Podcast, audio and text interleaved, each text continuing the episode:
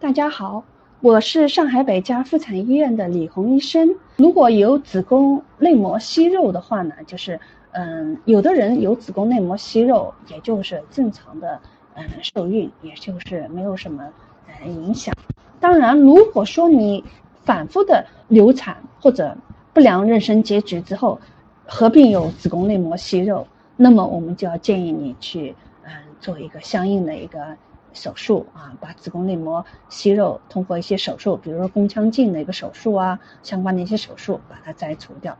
绝大多数子宫内膜息肉应该来说，嗯，不会影响受孕啊，或是嗯妊娠的一个情况。